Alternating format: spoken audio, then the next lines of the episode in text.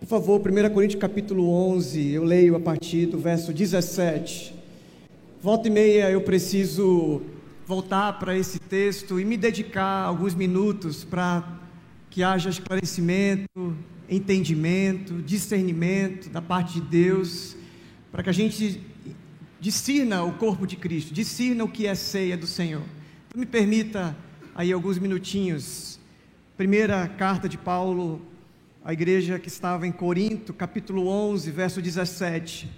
Nas instruções a seguir, porém, não posso elogiá-los, pois quando vocês se reúnem, fazem mais mal que bem.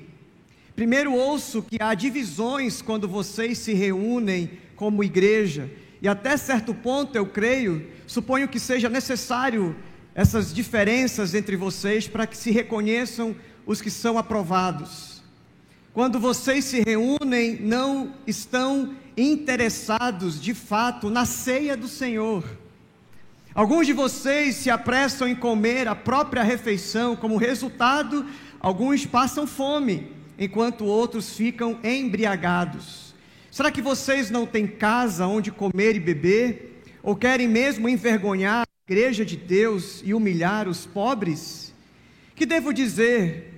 Querem que eu os elogio, elogie? Certamente não os elogiarei por isso, pois eu lhes transmiti aquilo que recebi do Senhor. Na noite em que o Senhor Jesus foi traído, ele tomou o pão e agradeceu a Deus, partindo e disse: Este é o meu corpo, que é entregue por vocês. Façam isto em memória de mim. Da mesma forma, depois de ceiar, tomou o cálice e disse: Este cálice é a nova aliança confirmada com o meu sangue. Façam isto em memória de mim, sempre que o beberem. Porque cada vez que vocês comem deste pão e bebem desse cálice, anunciam a morte do Senhor até que ele venha. Assim, quem come do pão ou bebe do cálice do Senhor indignamente, é culpado de pecar contra o corpo e o sangue do Senhor. Portanto, examinem-se antes de comer do pão e beber do cálice, pois se comem do pão ou bebem do cálice sem honrar o corpo de Cristo, comem e bebem julgamento contra si mesmos. Por isso, alguns de vocês estão fracos e doentes, e alguns até morreram. Se examinássemos a nós mesmos, não seríamos julgados dessa maneira, mas quando somos julgados pelo Senhor, estamos sendo disciplinados para que não sejamos condenados com o mundo. Portanto, meus irmãos, quando se reunirem para comer, esperem uns pelos outros. Se estiverem com fome, comam em casa, a fim de não trazer julgamento sobre si mesmos ao se reunirem. A palavra de Jesus aqui é citada pelo apóstolo Paulo, falando sobre a ceia e o significado dela. Jesus falando, façam isso sempre em memória de mim. Então a ceia do Senhor não é um sacramento, ela é memorial. Nós nos lembramos de algumas coisas então, quando nós comemos da ceia do Senhor, não existe uma bênção a mais, não nos salva comer a ceia do Senhor. O que acontece é que a nossa ceia, a ceia da palavra de Deus, a ceia conforme a orientação do apóstolo Paulo, a ceia conforme a orientação de Jesus, é um memorial. Então, se você comer a ceia e não pensar em algumas coisas, você pode estar saindo, perdendo o sentido saindo desse ambiente ou saindo de, da profundidade do sentido dessas verdades. Então eu queria dizer para você que quando nós ceiamos, e vamos já fazer isso, nós pensamos em quatro direções. A primeira direção é nós pensamos no passado, pensamos sobre Jesus. Vocês vão se lembrar que Jesus morreu. Façam isso e lembrem de Jesus morto. E quando eu penso em Jesus morto, eu penso que eu sou um grande pecador e deveria ser eu crucificado, deveria ser eu que deveria morrer, mas ele tomou sobre si, ele tomou o nosso lugar e ele nos salvou. Então, quando você for tomar a ceia do Senhor, se lembre que Jesus tomou o seu lugar, pagou a sua dívida e você já é era pecador, agora se torna filho de Deus. Então, quando você estiver tomando a ceia, você vai lembrar, é memória, é é recurso didático você olhar para a cruz, e nós temos inclusive colocado nas nossas telas a cruz vazia, né? Nós cristãos evangélicos temos esse esse símbolo. A cruz não está Cristo morto, porque nós cremos que Jesus ressuscitou. Então a cruz vazia me lembra que ele morreu em meu lugar. Então quando você estiver ceando, se lembre do passado, se lembre da cruz de Cristo. Mas não só sobre isso, nós também lembramos sobre o que vai acontecer, ou nós pensamos no que a palavra de Deus nos diz, ele voltará. Então você deve olhar para a frente, olhar para o futuro. Haverá um dia que ele voltará. Vocês vão fazer isso sempre até que ele venha. Então, sempre que nós ceamos, nós enchemos nosso coração com esse clamor pelo Maranata pela volta de Jesus. Queremos que Ele volte, queremos que Ele redima, que Ele transforme o mundo. Nós olhamos para frente. E nós também, quando estamos ceando, nós olhamos para o lado, olhamos para as pessoas, olhamos para quem está com a gente nessa ceia. A palavra do apóstolo Paulo, inclusive, sobre comer a ceia indignamente, é o que foi dito lá no começozinho. Vocês estão comendo e vocês estão se embriagando, estão, parece que desesperados, comendo a ceia, enquanto tem gente que está sem comida. A festa do ágape, a festa era chamada assim, né, a ceia do Senhor, todo mundo juntava suas panelas, todo mundo trazia um pouquinho da sua casa, e aí tinha um momento que eles comiam e depois eles ceavam, comia do pão e tomava do cálice. E a palavra do apóstolo Paulo sobre comer a ceia indignamente é sobre comer não pensando nas pessoas, comendo só para você, para você se encher, para você que está esfomeado resolver a sua parte, a sua fome. Por isso que ele está dizendo aqui, olha, quando vocês comerem, vocês devem esperar uns pelos outros. Nós pegamos o vinho, pegamos o pão e nós olhamos para o lado e perguntamos se alguém não recebeu, e então só assim nós ceiamos. Porque quando nós estamos juntos, é para comer a ceia pensando nos lados, pensando nas pessoas.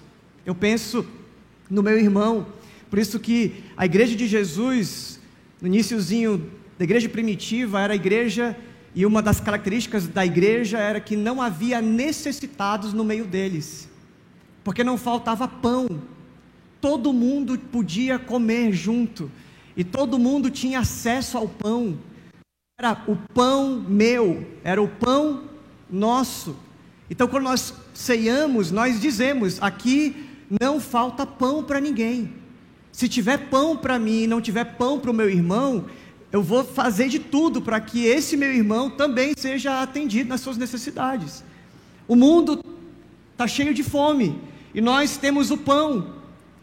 Essa é a palavra de Jesus, quando ele multiplica os pães, ele fala: não dê o pão de comer, ele diz: deem de vocês. Ele fala: deem de vocês, deem de vós de comer. Vocês que são o pão, não é o pão, como existem algumas linhas da teologia que diz o pão que vira corpo de Cristo. Não é o pão que se torna o corpo de Cristo na verdade, o corpo de Cristo que se torna pão para alguém. Nós nos damos, nós somos o pão do mundo. Nós é que nos oferecemos para que as pessoas sejam saciadas. É uma outra lógica, a lógica do reino de Deus. E além de olhar para os lados, você também olha para dentro. A quarta direção que você olha quando você estiver ceando você olha para dentro. E a palavra do apóstolo Paulo é: examine-se o homem a si mesmo. Então, se achar algum problema, se achar algum pecado, não coma. É isso que ele diz? Não, ele diz: examine-se o homem a si mesmo, então coma. Porque se você se examinar, meu irmão, e se achar digno, então tem alguma coisa errada com você. Você nunca vai se achar digno. Toda vez que você se examinar, a palavra de Deus diz: se alguém diz que não tem pecado, é mentiroso. Então todos nós somos pecadores. O pão indigno que ele está falando aqui é sobre comer algo que eu estou comendo demais e o outro de menos. É isso que é indigno, isso que é injusto. Então vamos comer juntos. Eu tenho que olhar para mim e olhar se existe algum caminho mal. Tudo bem, é esse autoexame, mas eu tenho que me lembrar da cruz, lembra? Eu tenho que me lembrar que ele morreu por mim e eu sou um grande pecador e eu tenho um grande salvador. Então eu como, eu me examino e como. Porque às vezes a gente fica cínico. A gente se examina e fala: "Não, hoje o diácono algumas igrejas, né, passam com a bandeja, diz, não, hoje eu briguei com a minha esposa em casa". É como se brigar com a esposa em casa cancelasse o sacrifício de Jesus por você na cruz.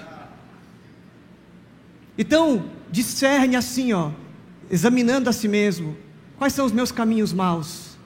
Vou parar de fazer esse caminho mal porque eu quero continuar a minha comunhão com Deus. É o que Jesus fala: se você estiver levando a sua oferta no altar, levando para o templo no contexto dele, e se você lembrar nesse interim, lembrar nesse caminho que você tem algo contra o seu irmão, deixe a sua oferta ali, vai se resolver com o seu irmão e depois vem entregar a sua oferta. O que, que Jesus está ensinando para a gente? Que você não tem que parar nada, você não tem que deixar de ceiar, você tem que resolver. O problema é que a gente não resolve, a gente fica dando desculpa, ah, hoje não. Aí semana que vem tem ceia, você que gosta de visitar muitas igrejas, você chega em outra igreja, lá ceia de novo. Puxa vida, me acharam aqui, né? Hoje não, hoje não. Aí no outro mês você vê na refúgio, que é celebrado uma vez por mês, a gente às vezes muda a ordem para pegar você de surpresa mesmo. E aí você diz: não, não, não, hoje também não. Aí passa um ano sem comer, sem se lembrar, porque a ceia não é sacramento, ele é memorial. Ela é memorial, ela é para se lembrar. Por isso, meus irmãos, quando você estiver comendo, vocês estiverem comendo pão e tomando cálice, se lembre de tudo isso. Olhe para trás, olhe para Jesus na cruz, no seu lugar. Olhe para frente, ele vai voltar. Nós clamamos isso quando nós ceiamos. Maranata, ora vem, Senhor Jesus. Olhe para os seus irmãos, não coma sozinho. Não desconsidere a importância do seu irmão. Quando você estiver na hora da ceia do Senhor, se lembre que você tem pão e tem gente que não tem pão. E você é a resposta de Deus para esses que não têm pão. Dê de você mesmo de comer. Seja o corpo de Cristo que se torna pão para o mundo.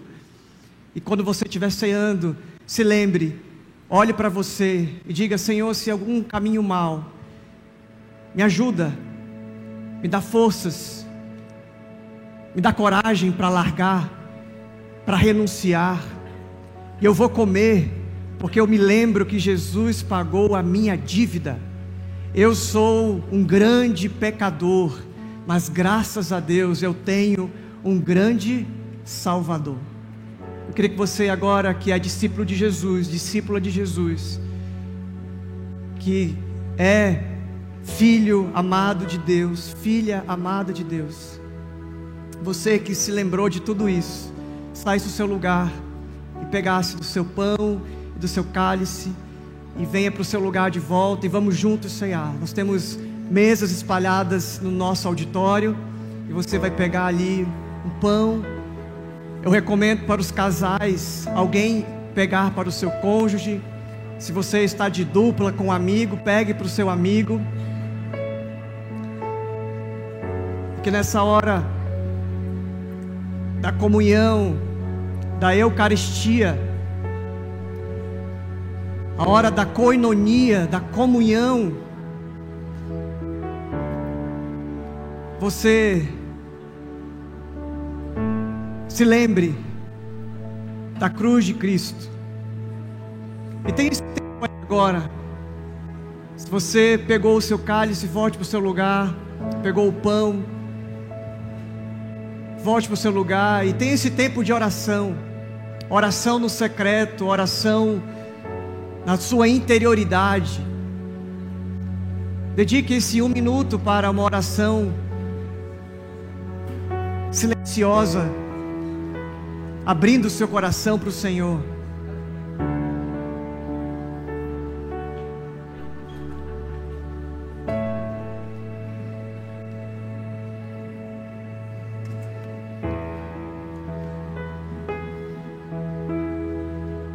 Inclusive as nossas crianças estão ceando também.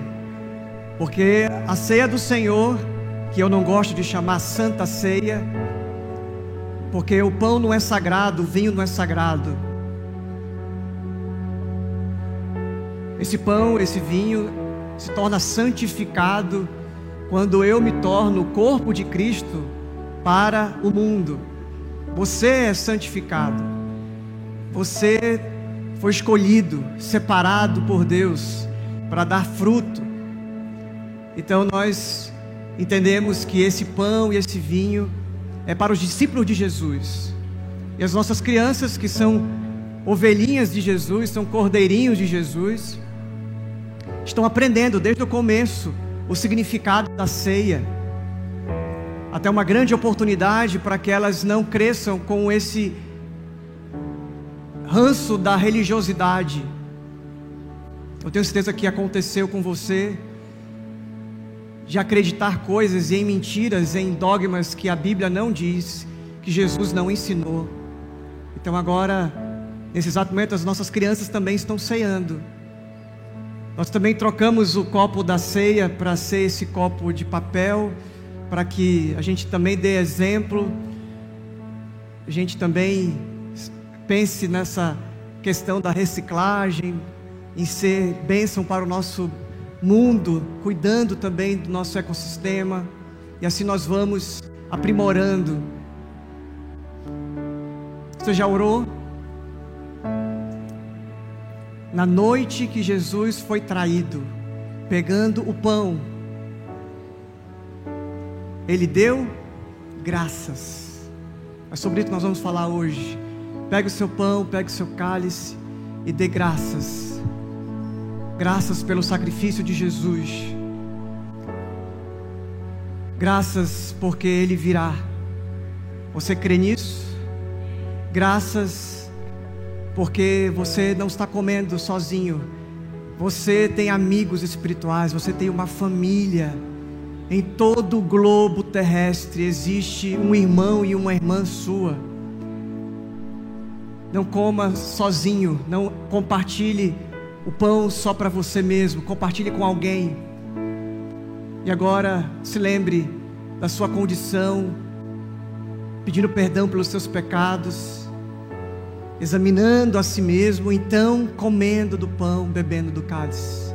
Obrigado, Senhor, por esse pão, por esse vinho que hoje nós nos lembramos e nos humilhamos e agradecemos e nos reconciliamos e nos consagramos mais uma vez. Que a gente nunca se esqueça, que a gente se lembre todos os dias da nossa vida o preço pago pela minha salvação, pela nossa salvação.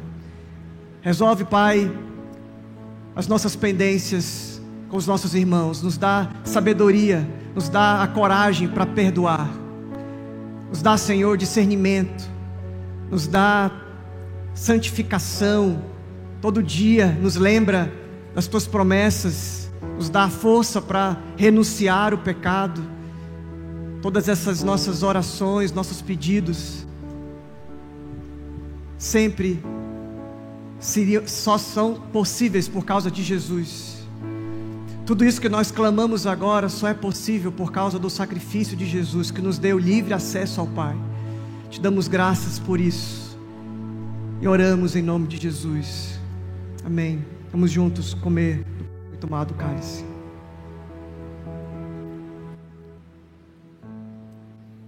Amém. Lucas, capítulo 17. Por favor, abra comigo a sua Bíblia. Nessa série sobre oração, nós decidimos falar cada domingo sobre algo relacionado à oração.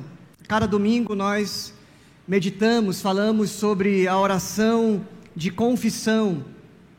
E eu quis, naquele momento, te levar para esse outro nível.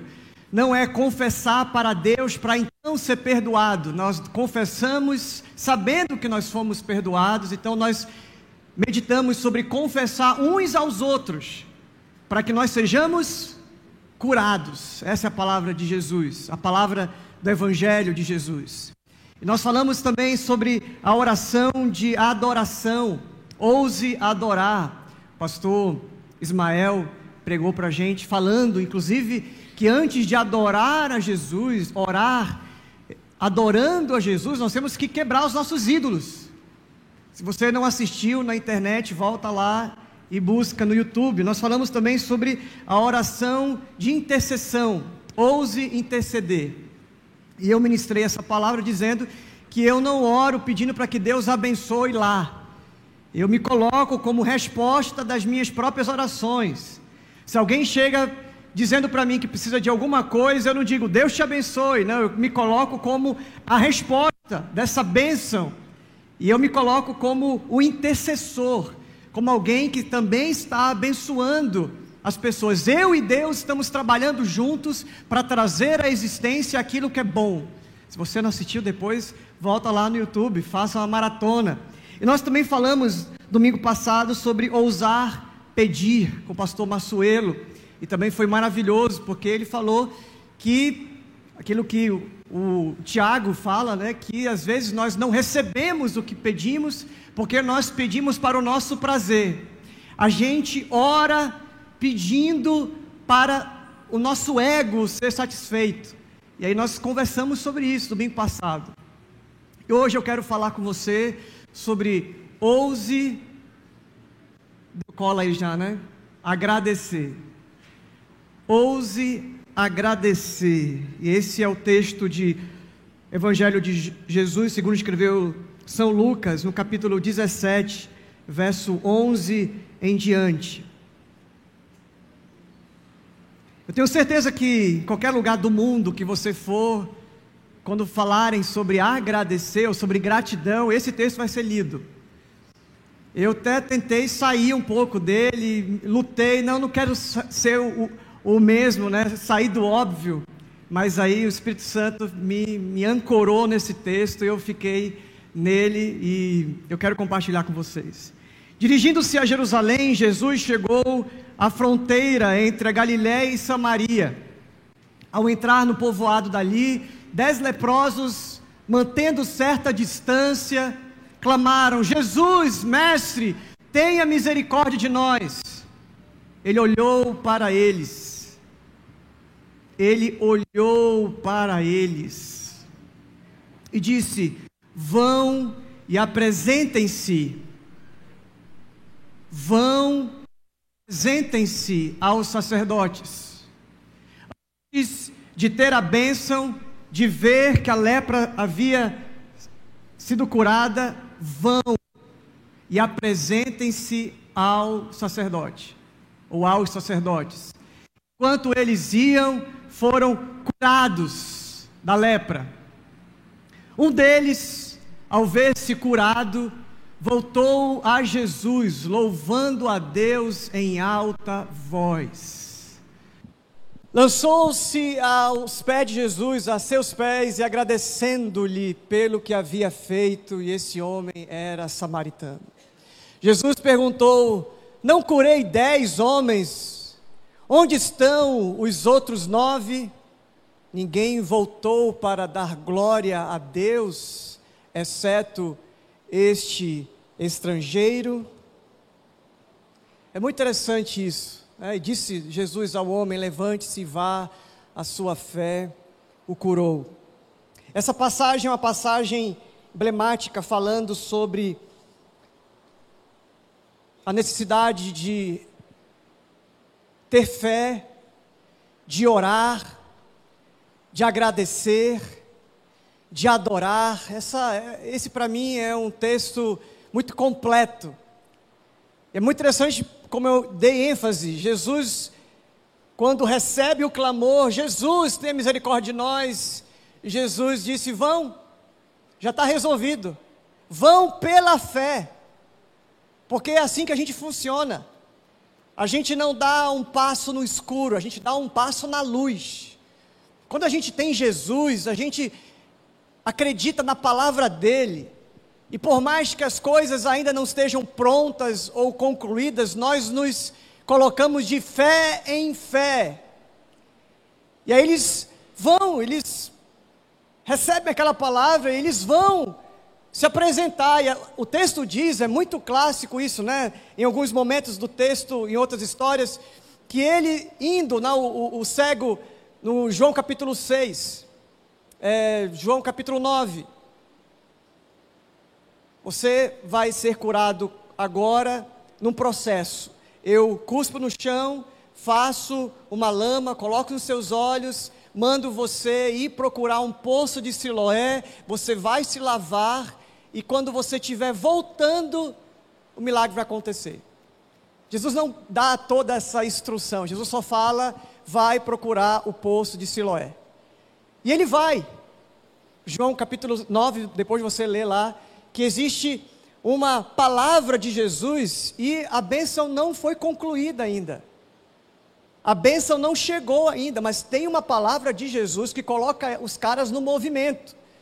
E esses dez leprosos então vão e no caminho eles são curados. E os nove continuam, sendo que um pensa melhor, e peraí, peraí, Jesus falou que era para a gente se apresentar aos sacerdotes. Só que ele é o sacerdote. Não existe razão se eu não for para ele. Já aconteceu com você de você pedir algo para Deus, Deus te dá e você se esquecer de Deus? Se esquecer que foi Ele que te deu? Já aconteceu com você de você clamar, jejuar, pedir, se jogar, e aí aquilo acontece na sua vida e quando você recebe a bênção, você dá as costas para Deus? Eu tenho a leve impressão de que isso já aconteceu com você. Eu conheço gente que pede um filho, pede, clama, faz de tudo, e quando o filho vem, o filho ocupa tanto as atenções e os afetos e os investimentos, e esse casal que pedia filho, pedia a bênção, nem aparece mais. Faz do filho o seu novo Deus. De vez em quando eu encontro alguém dizendo isso: olha, pastor, eu pedi algo para Deus, Deus me abençoou, Deus me atendeu, e aquilo que aconteceu na minha vida foi a pior desgraça, porque quando eu tive aquilo, eu fiz daquilo o meu ídolo, fiz daquilo o meu centro de órbita, e eu fiquei ali o tempo todo pensando naquilo, me envolvendo com aquilo, me dedicando de corpo, alma, força e entendimento. E é o que aconteceu com esses nove aqui. Foram abençoados, foram curados, e aí, em vez de agradecer, eles seguem um caminho, dizendo: agora eu estou curado. Como se ele mesmo, ou como se eles mesmos, tivessem bancado a sua recuperação. Jesus mandou se apresentar ao sacerdote, e agora eu estou curado. E agora eu vou aproveitar, porque na verdade eu é que criei, eu que conquistei a minha bênção, eu é que fiz os votos, eu que dei a oferta, o dízimo, fiz a campanha, e é muito perigoso você acreditar que tudo que você fez, tudo que você recebeu ali como instrução do próprio Deus, as portas que se abriram, o médico que não tinha e milagrosamente ele surgiu para te atender. Você começa a acreditar que o que você fez é que deu certo. Eu lembro de uma paciente, eu não vou contar os detalhes, mas lá em São Paulo, ela manifestou no próprio hospital, começou a, a manifestar espíritos impuros ali, imundos, e uma cena terrível. E aí os médicos começaram a injetar um monte de droga nela, e ela parecia que não era nada, parecia soro, e ela quebrando tudo, e ela falando coisas, aí lá pelas tantas, eu trabalhava nessa época no hospital, me chamaram e olha, John, agora né, já tentou, a, a medicina tentou, a ciência tentou, agora a gente entendeu que é uma coisa de outra ordem. E fui lá para o. Eu poderia contar a história completa, é, mas não tenho tanto tempo. Cheguei na, no consultor, lá na sala onde ela estava, e ela continuou manifestando e gritando e se machucando, e foi passando ali algumas horas, eu expulsando, mandando em nome de Jesus, pedindo a ajuda dos anjos, estava sozinho, eu e ela ali. E Deus foi muito bom e ela foi liberta. E realmente aquela mulher foi totalmente é, liberta. E eu orei com ela, ela entregou a vida a Jesus. E naquele momento, ela desmaiou. E aí os médicos vieram e aí os médicos se reuniram ao redor daquela mulher e disseram assim: pronto, os remédios fizeram efeito. Beleza, acho que fizeram efeito. Mas existe alguma coisa que aconteceu com ela antes. Ela recebeu Jesus. E aí agora ela tem a vida eterna. Não tem mais como um demônio lhe possuir. E graças a Deus, ali foi inclusive um momento de testemunho da graça, da bondade de Deus no hospital. Eu tenho certeza que você também tem histórias para contar de quanto que nós somos abençoados por Deus, quanto Deus intervém na nossa história. E às vezes, mesmo Ele intervindo de forma sobrenatural, claramente manifestado ali na sua vida, algo que era impossível acontece na sua frente e você não dá crédito para ele, você não acredita, você não agradece, ou se você agradece é só aquele valeu Deus, vamos seguir a vida como se nada tivesse acontecido. Exatamente o que acontece aqui, e esse texto é um texto fabuloso sobre gratidão. Sabe que algumas pessoas que Jesus curou, elas ficaram tão tomadas de gratidão que elas já não tinham mais qualquer sentido no seu corpo. Elas queriam renunciar à vida para seguir Jesus. Eu não tinha vida, e agora que ele me deu vida, eu vou viver a vida para mim. É o que acontece com o cego Bartimeu. Ele diz: Jesus, filho de Davi, tenha misericórdia de mim. E alguns dizem: Olha, cala a boca, porque ele já está longe. Ele grita ainda mais forte. Essa é a palavra da psicologia chamada superação. Ele grita ainda mais forte. Alguém disse que não e ele grita mais forte.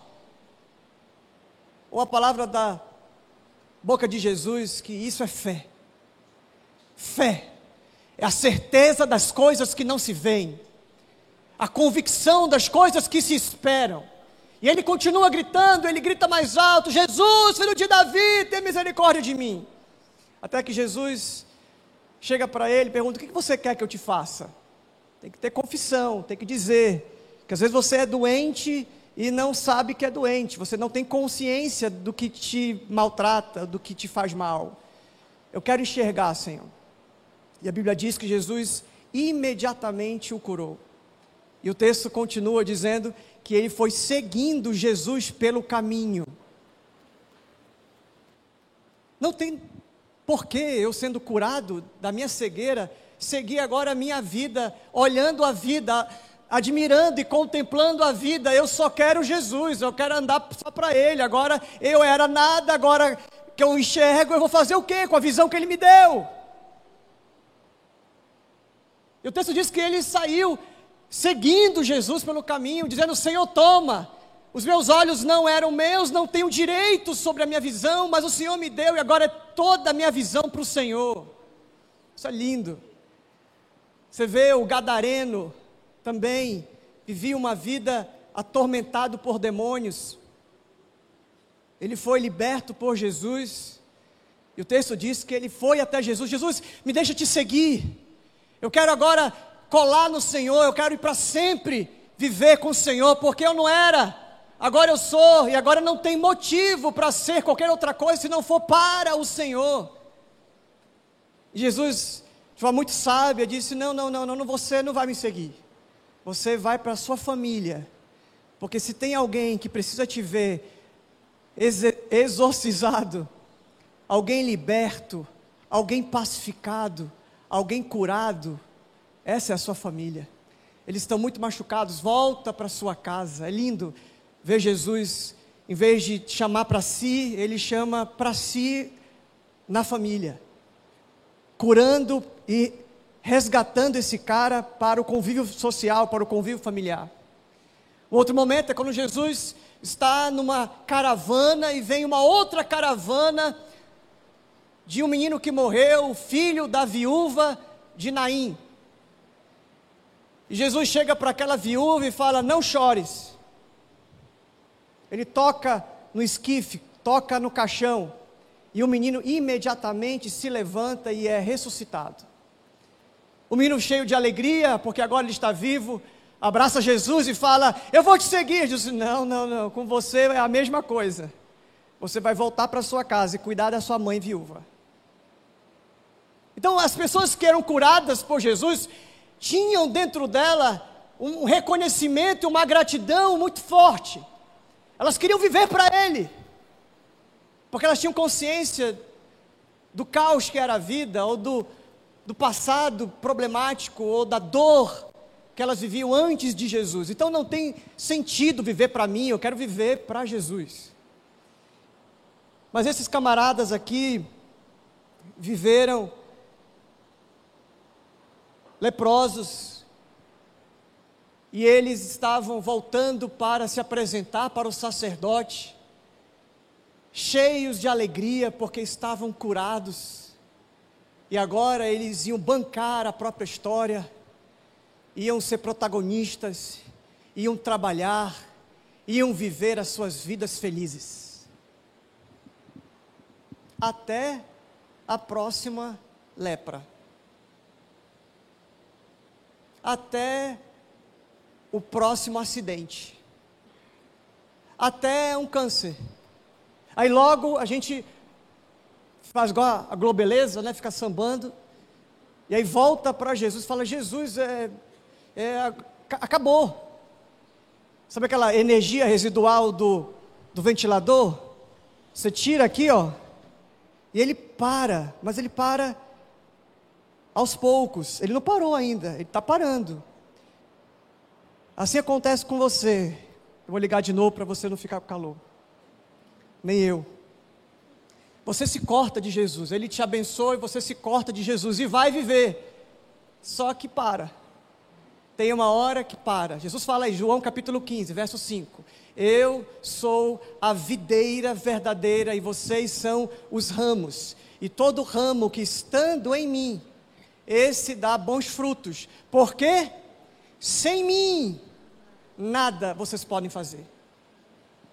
Paulo diz: nele nós nos movemos, existimos e respiramos. A minha tese, meus irmãos, hoje aqui, é que a gratidão, ela é antes da bênção. Em todo o nosso processo da série, a gente foi levando você para uma outra compreensão do que significa ousar orar. A ousadia não é quando eu entorto o braço de Deus, é quando eu sou transformado no processo com Deus. Quando a minha vontade se encontra com a vontade de Deus e ela, a vontade de Deus converte a minha vontade.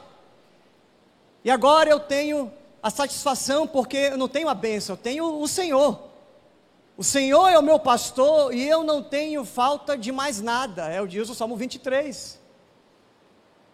Eu vou para o Senhor querendo uma bênção, mas quando eu chego, os meus projetos, os meus planos, os meus interesses, caem no chão, e eu só quero Ele. Aí Ele fala: O que, que você quer que eu te faça? Eu nem me lembro mais.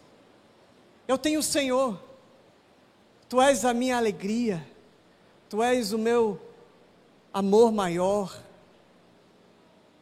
Sabe que no texto bíblico existe algumas manifestações de Jesus mostrando para a gente que a gratidão, é nesse nível que eu estou levando vocês hoje, a gratidão ela vem antes da bênção. Quando Jesus multiplica os pães e os peixes, ele pega os cinco pães e dois peixinhos, ergue para o céu e fala: Pai, graças te dou. O pão já tinha sido multiplicado? A bênção já tinha acontecido? Não, mas a gratidão vem antes da bênção. Em outro momento, isso é, é muito poderoso, né? Quando Jesus vai ao encontro de Lázaro, já tinha morrido, já tinha quatro dias. Jesus, diante da tumba de Lázaro, lá em João capítulo 11, você encontra esse texto. A pedra estava na frente do túmulo, o homem já estava podre. Jesus olha para cima e fala: Pai, graças te dou, porque eu sei que tu sempre me ouves. O morto já tinha revivido? Por quê? Gratidão é antes da bênção. É por isso que o apóstolo Paulo diz que a gente tem que dar graças em tudo. Não é dar graças por tudo. Se acontece um abuso comigo, eu não vou dizer assim, obrigado, Senhor, por esse abuso. Não é sobre isso, é dar graças em tudo. Apesar das circunstâncias. Agradecer porque eu tenho o Senhor, que sempre me ouve. Essa é a frase de hoje. Quero que você leve, se você não ouviu nada que eu falei até aqui, lembre só disso. Senhor, graças te dou, porque eu sei que tu sempre me ouves. Você pode falar isso? Senhor, graças te dou, porque eu sei que tu sempre me ouves. Vamos para o texto. 1 Tessalonicenses, capítulo 5, verso 14 em diante. 1 Tessalonicenses, capítulo 5, 14. Irmãos, pedimos que advirtam os indisciplinados. A igreja faz isso. A gente adverte, a gente encoraja. Encorajem os desanimados. Ajudem os fracos. Sejam pacientes com todos. Cuidem que ninguém retribua mal com mal, mas procurem sempre, essa palavrinha sempre vai se repetir algumas vezes, mas procurem sempre fazer o bem uns aos outros e a todos. Estejam sempre, sempre alegres. Nunca deixem de orar. Em outras palavras, é orem sempre. O que, que eu falei? Ah, tá. É, cessar, é, a tradução da irmã, né?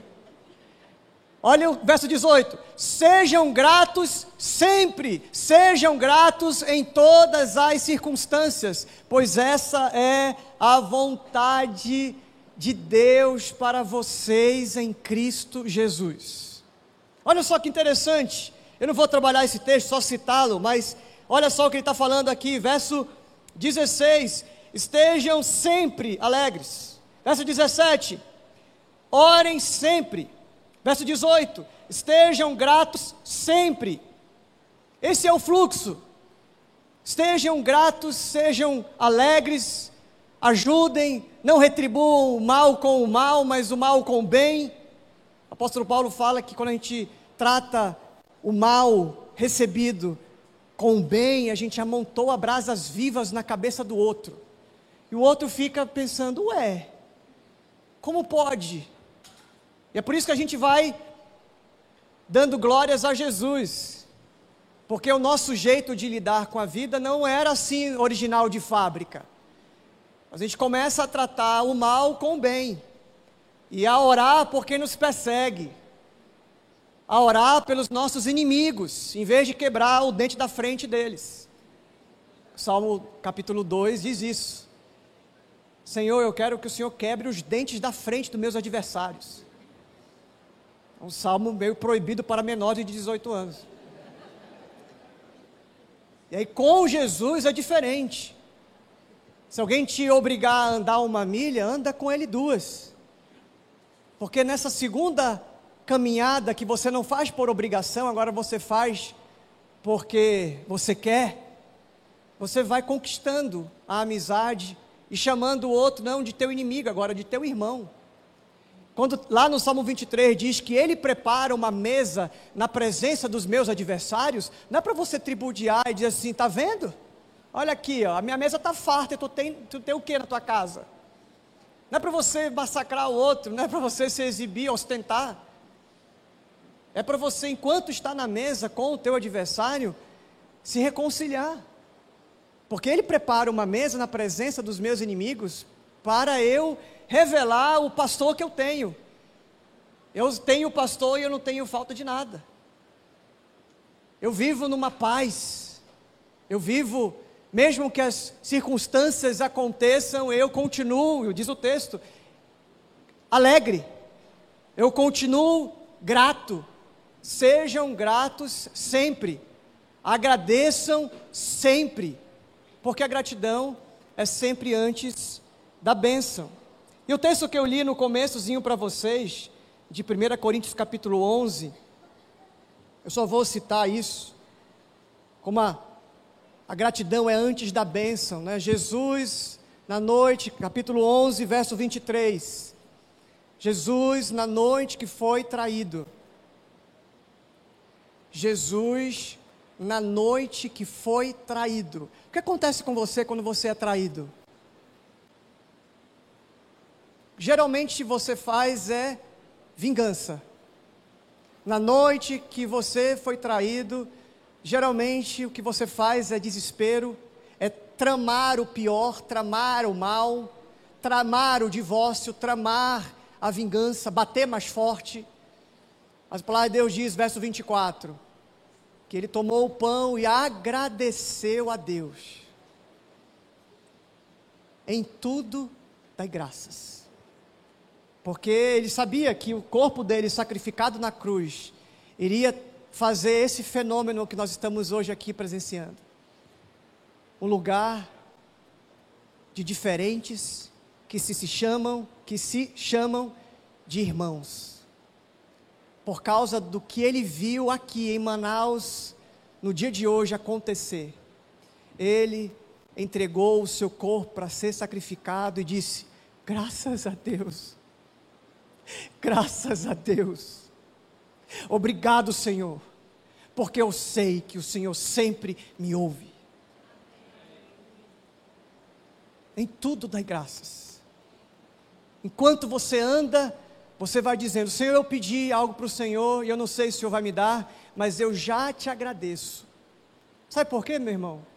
E quando você agradece antes da bênção, você tira a mão do controle. Não sou eu que faço. Eu não pedi para o Senhor. Eu não falei para o Senhor, Senhor, transforma meu marido. Senhor, transforma o meu filho adolescente rebelde. Senhor, me dá um emprego. Então, Senhor, me dá um marido. E quando a gente está sem marido, a gente quer o um marido, ou quer a esposa, né? E quando a gente recebe a esposa, Senhor, leva ele, Senhor.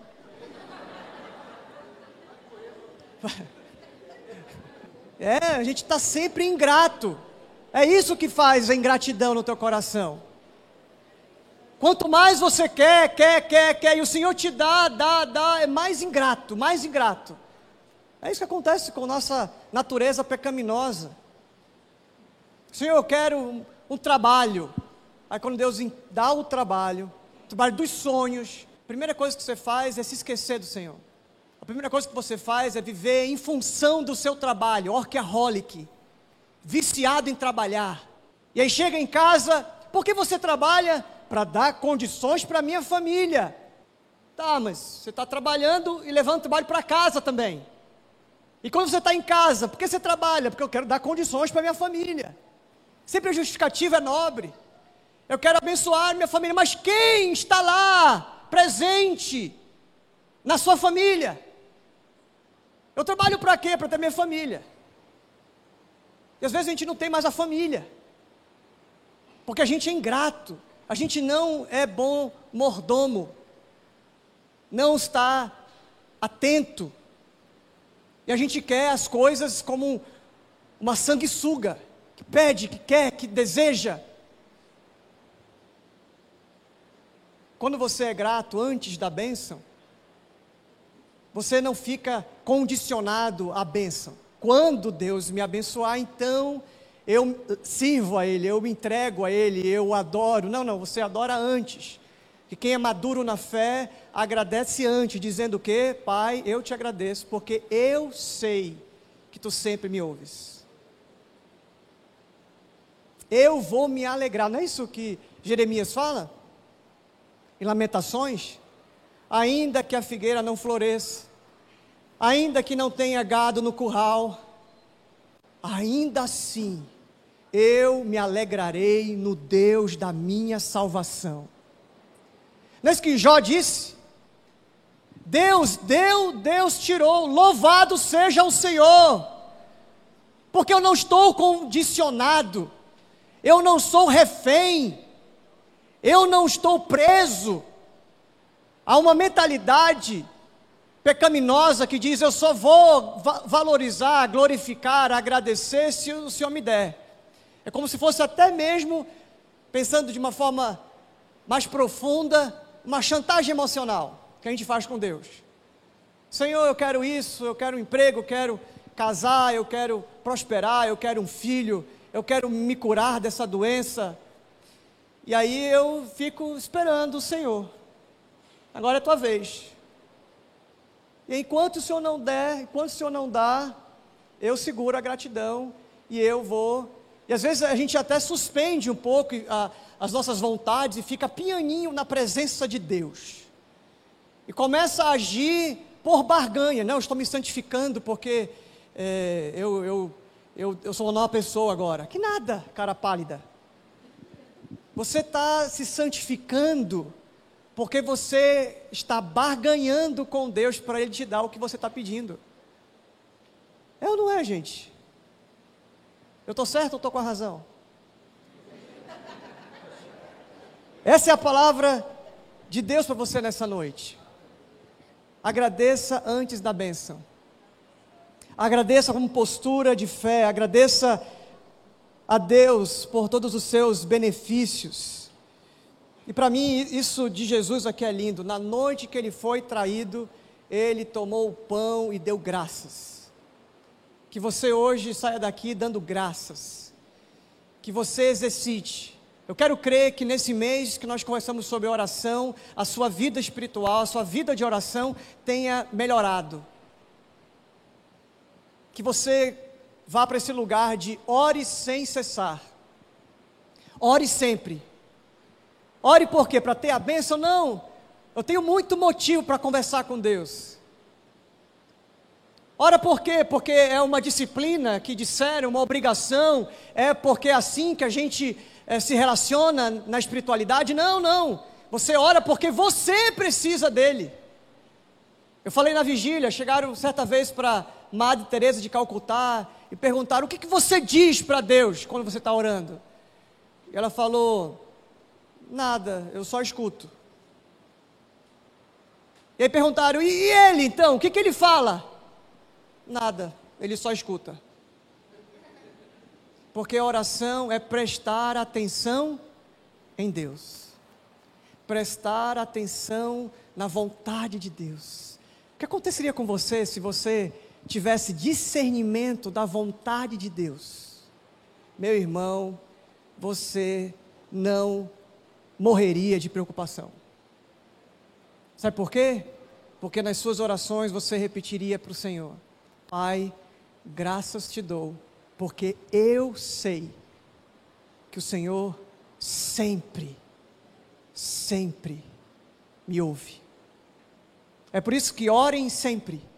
Orem sempre por quê? Porque enquanto você ora, enquanto você busca, você vai sendo transformado vai criando raízes, convicção e vai entendendo cada vez mais que tudo que você fala com Deus, Ele te ouve. Ah, meus irmãos, existe uma coisa que Deus faz, é responder cada uma das suas orações. Então, por que mesmo que você não está orando? Por que mesmo é que você não está crescendo nessa intimidade, nesse relacionamento? Por que mesmo que você passa a vida de forma distraída, sem ouvir, sem prestar atenção em Deus? Você está correndo sério risco, porque você não está prestando atenção em Deus. Sabe o que é isso? Eu estava lendo o livro Oração do Tim Keller, e ele disse sobre Daniel. Daniel que preferia orar três vezes e buscar a Deus, e por causa disso ele foi denunciado para o rei Dário, e o rei Dário mandou ele para a cova dos leões. Sabe por quê? Daniel continuou orando? Porque para ele era mais perigoso ficar sem orar do que ir para a cova dos leões. Para ele era mais perigoso ficar sem orar do que ir para a cova dos leões.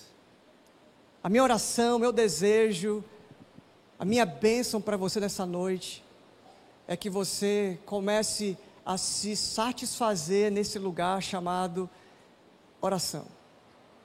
A minha oração por você é que você desfrute desse lugar onde há paz, onde há resposta, onde a bênção é a própria presença. A minha oração é que você descubra, enquanto você vive a vida orando sem cessar, cada pensamento é nele, tudo é sobre ele, é com ele que você conversa, você passa a vida prestando atenção em Deus, que você conclua: Pai, graças te dou, porque eu sei que o Senhor sempre me ouve. Que Deus abençoe a sua palavra no seu coração.